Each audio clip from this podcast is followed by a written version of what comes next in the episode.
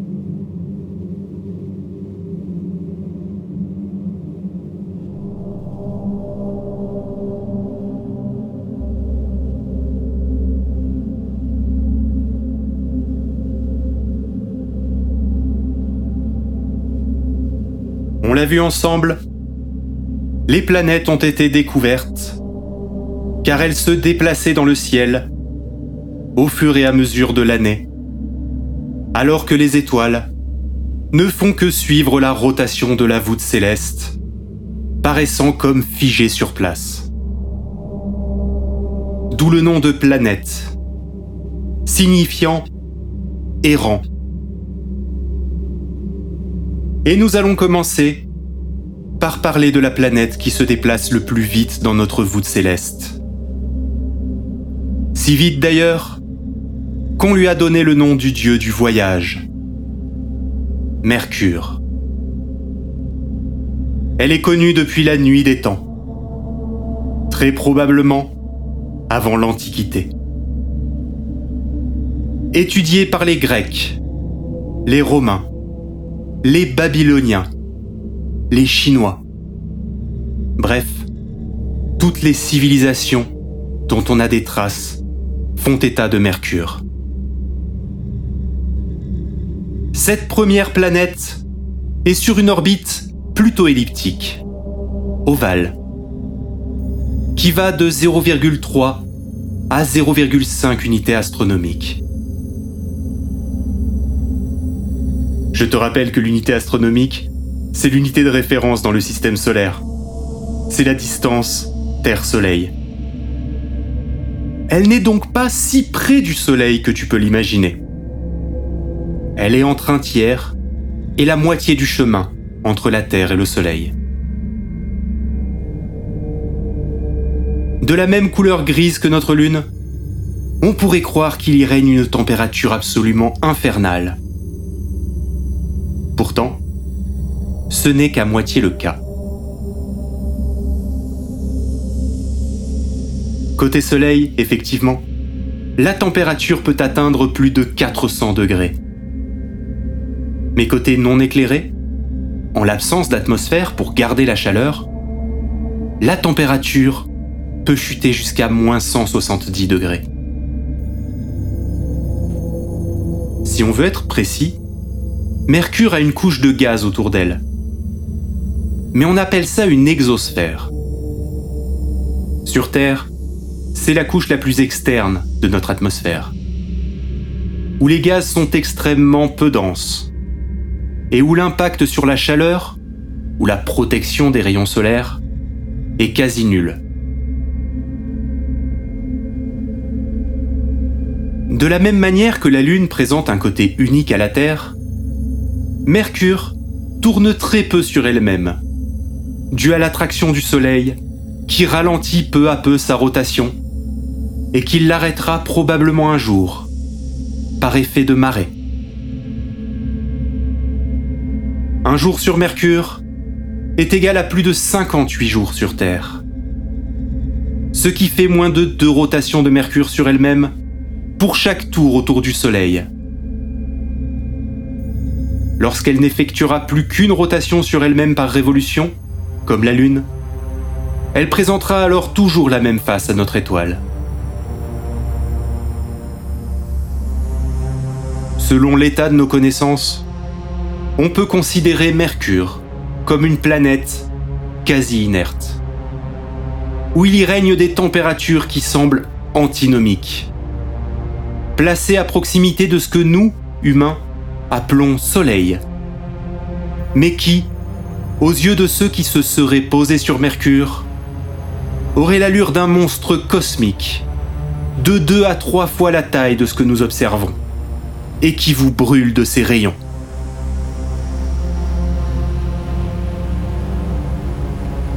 Si aucune atmosphère significative n'est présente sur Mercure, c'est parce que le Soleil balaye toute atmosphère potentielle avec les vents solaires. Le vent solaire, c'est un gaz ionisé, appelé plasma, composé principalement d'électrons et de protons. Il est continuellement éjecté de la haute atmosphère du Soleil dans toutes les directions, vers l'espace interplanétaire et interstellaire. Une autre indication de son existence est liée à l'observation des queues de comètes, qui sont systématiquement orientées à l'opposé du Soleil lorsqu'elles passent à sa proximité et fondent par la chaleur de notre étoile. Mais revenons à notre véloce petite planète grise. La taille de Mercure est si petite que depuis que Pluton n'est plus considéré comme une planète, c'est devenu la plus petite planète de notre système solaire. Son diamètre est si faible qu'il est environ égal à la distance à vol d'oiseau du sud du Maroc au nord de la Finlande, c'est-à-dire un peu moins de 5000 km.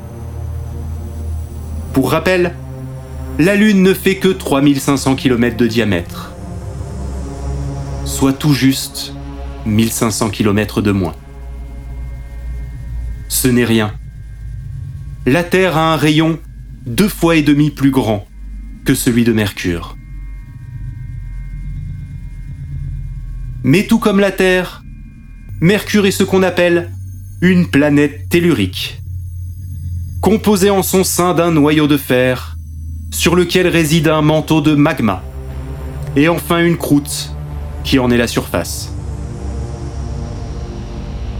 Avec ce noyau, Mercure dispose d'un champ magnétique important, comme la plupart des planètes du système solaire.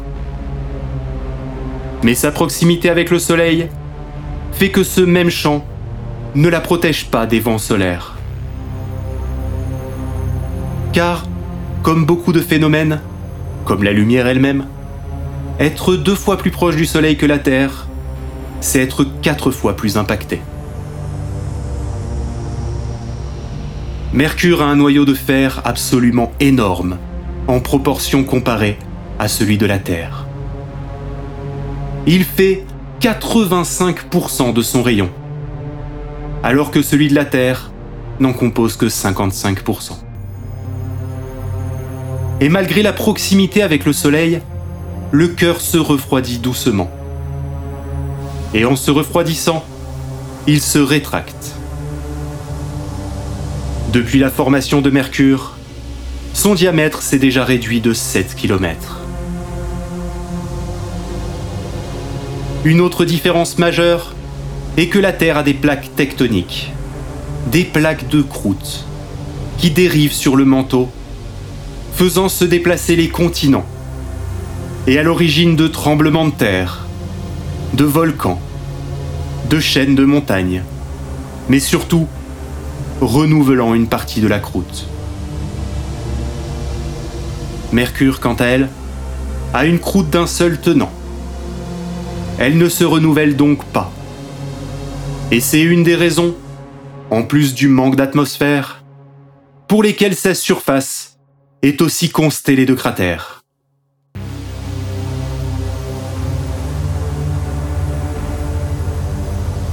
Si Mercure est aussi rapide dans le ciel, c'est parce que cette planète se trouve au plus près du Soleil.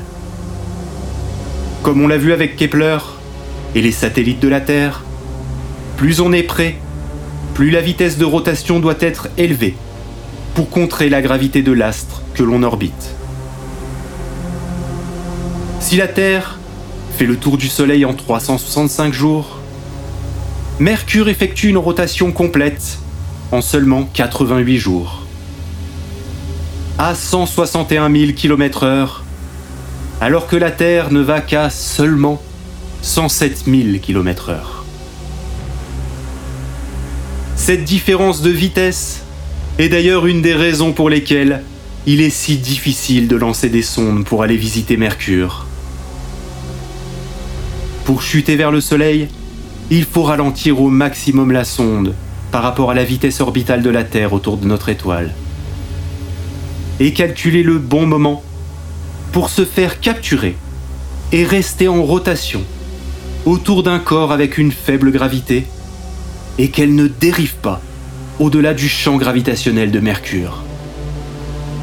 Et tout cela avec des protections solaires capables de résister à la proximité de notre étoile. Bref, comme on dit, c'est chaud, dans tous les sens du terme. En plus de cela, étant complètement hors de la zone habitable, Mercure ne propose pas de potentiel de colonisation et probablement pas de découverte de vie extraterrestre. Ce qui, comparé à d'autres corps de notre système solaire, baisse son intérêt auprès de la communauté scientifique et du grand public, un aspect non négligeable sur les financements d'expéditions. C'est pour cela que malgré sa proximité avec la Terre, Mercure est beaucoup moins visité que des planètes plus éloignées, telles que Jupiter ou Saturne. Seules deux sondes ont visité Mercure dans l'histoire. Mariner 10 qui fera trois survols au milieu des années 70, et Messenger, dédié à Mercure, entre 2011 et 2015, qui sont d'ailleurs à l'origine de la majorité des connaissances dont nous disposons à l'heure actuelle. On en sait aussi peu sur Mercure au final que sur Mars dans les années 70. Il reste donc beaucoup à apprendre sur cette planète trop injustement oublié. Mais de nouvelles missions sont envisagées dans le futur. Et je ne doute pas que l'on découvre des choses passionnantes sur cette petite planète grise, dont le destin s'est écrit comme un choc entre l'ombre et la lumière dans notre système solaire.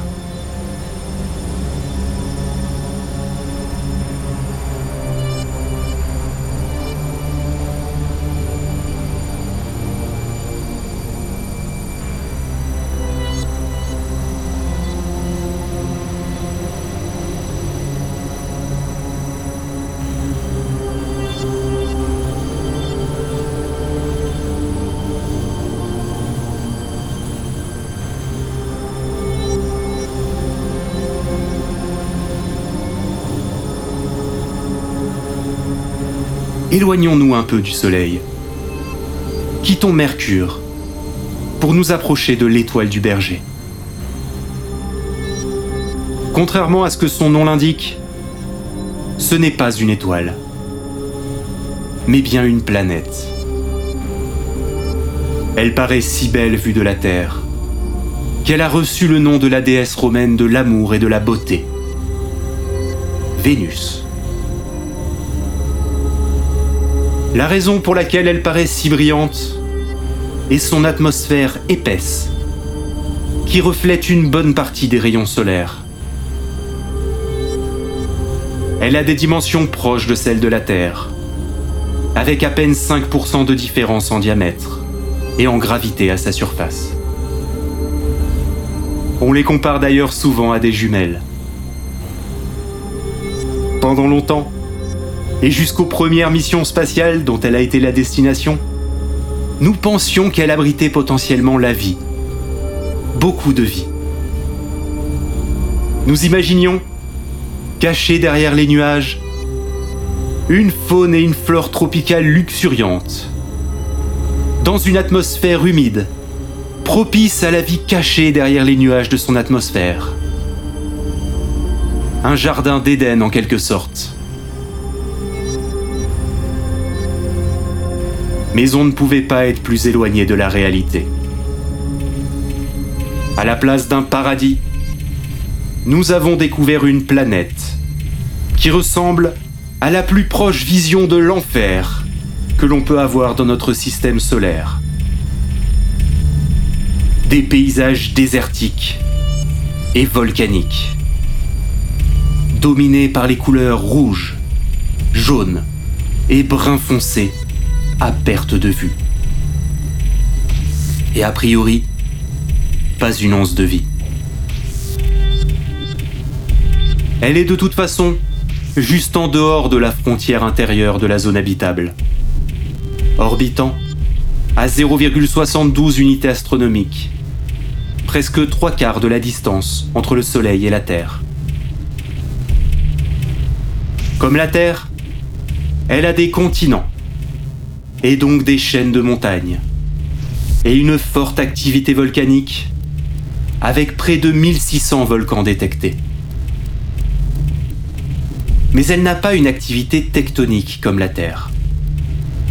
On pense que tous les 100 millions d'années environ, la croûte de Vénus atteint un état critique où toute la chaleur emmagasinée est relâchée, qui fait se remodeler quasiment entièrement sa surface en quelques millions d'années. Mais alors, pourquoi Vénus n'est pas ce paradis envisagé? Les températures sont tout d'abord extrêmement élevées. 460 degrés sur l'ensemble de la surface, exposée au soleil ou non, au pôle comme à l'équateur. C'est près du double de votre four lorsque vous faites un rôti. C'est plus chaud encore que la surface éclairée de Mercure. Cela est dû à une atmosphère composée en majorité de dioxyde de carbone, le CO2, le gaz à l'origine du réchauffement planétaire sur Terre, qui capture la chaleur du Soleil, qui arrive à pénétrer son épaisse couche nuageuse et la conserve. C'est ce qu'on appelle un effet de serre. D'ailleurs, la luminosité est assez faible sur Vénus, à cause de ces épais nuages qui recouvrent en permanence le ciel, reflétant vers l'espace 75% de la lumière du Soleil, et transformant les 5% restants de la lumière de notre étoile en un faible halo diffus lorsqu'on l'observe depuis la surface de la planète. Le restant étant transformé en chaleur. la météo n'est jamais bonne sur Vénus. Il y fait toujours un temps couvert. Sauf qu'ici, les nuages ne sont pas composés d'eau, mais d'acide sulfurique, d'acide chlorhydrique, de sulfate de fer et de chlorure d'aluminium. Il arrive même qu'il pleuve de l'acide corrosif dans les couches supérieures de l'atmosphère sans jamais atteindre la surface, à cause de la température qui les fait s'évaporer et remonter dans les nuages des 300 degrés. Et comme si cela ne suffisait pas, il faut ajouter une pression écrasante, 92 fois supérieure à celle de la Terre, équivalente à celle que l'on peut ressentir à 900 mètres sous l'eau. N'essayez pas lors de votre prochaine sortie maritime. Le record de plongée avec bouteille n'est que de 330 mètres sous la surface de l'eau. Si déplacé de toute façon, serait un effort surhumain. Un mètre cube d'air y pèse 67 kg. On peut d'ailleurs difficilement parler d'air, puisque c'est du CO2. Mais surtout, car c'est un gaz en état supercritique à cause de la pression. Agissant donc à la fois comme un gaz et un liquide. Impossible, tu l'imagines bien, dans ces conditions, de sortir vêtu d'une simple combinaison ou même d'un scaphandre. Tu serais broyé, puis grillé sur place. On pourrait imaginer alors trouver refuge sur l'un des massifs montagneux, plus frais et moins soumis à la pression. Il y a même ce qui ressemble à de la neige. Mais la température ne baisse qu'à environ 380 degrés. Mais l'atmosphère y est toujours 44 fois plus forte que sur la Terre, soit environ 450 mètres sous l'océan. Et la neige, quant à elle, est composée de cristaux de fer et de sulfure de plomb, et non pas d'eau.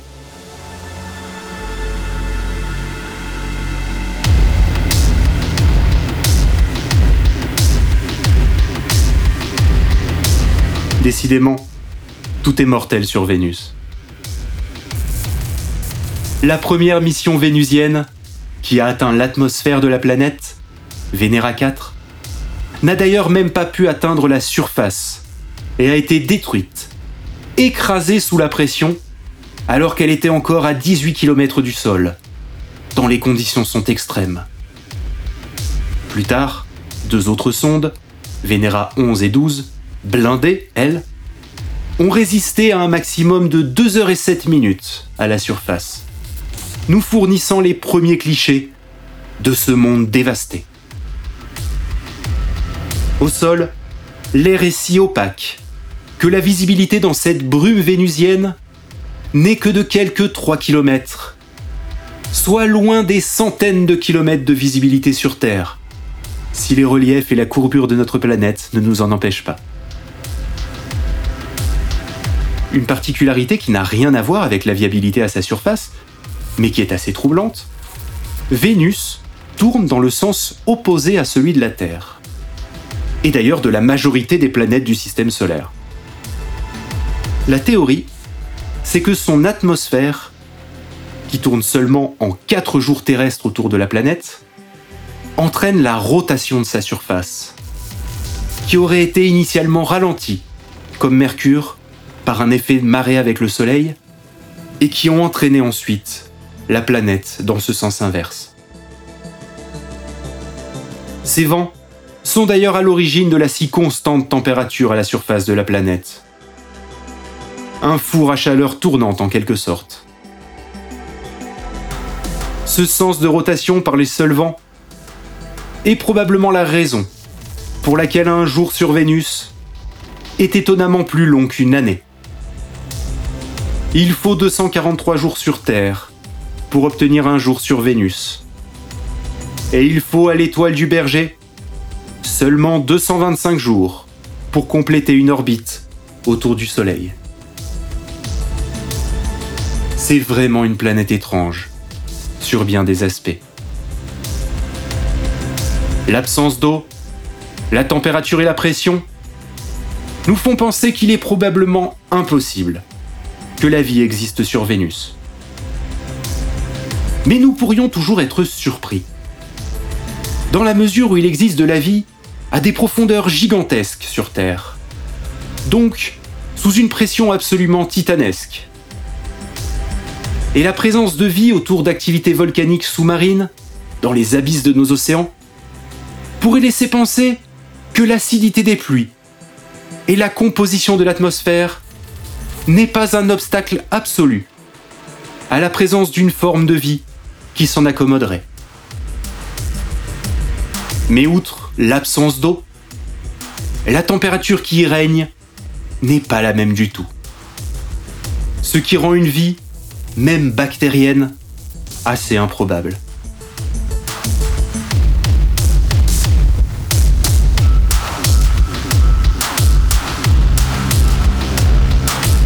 Une des pistes qui a été longtemps envisagée, c'est que la vie existe, mais pas à sa surface.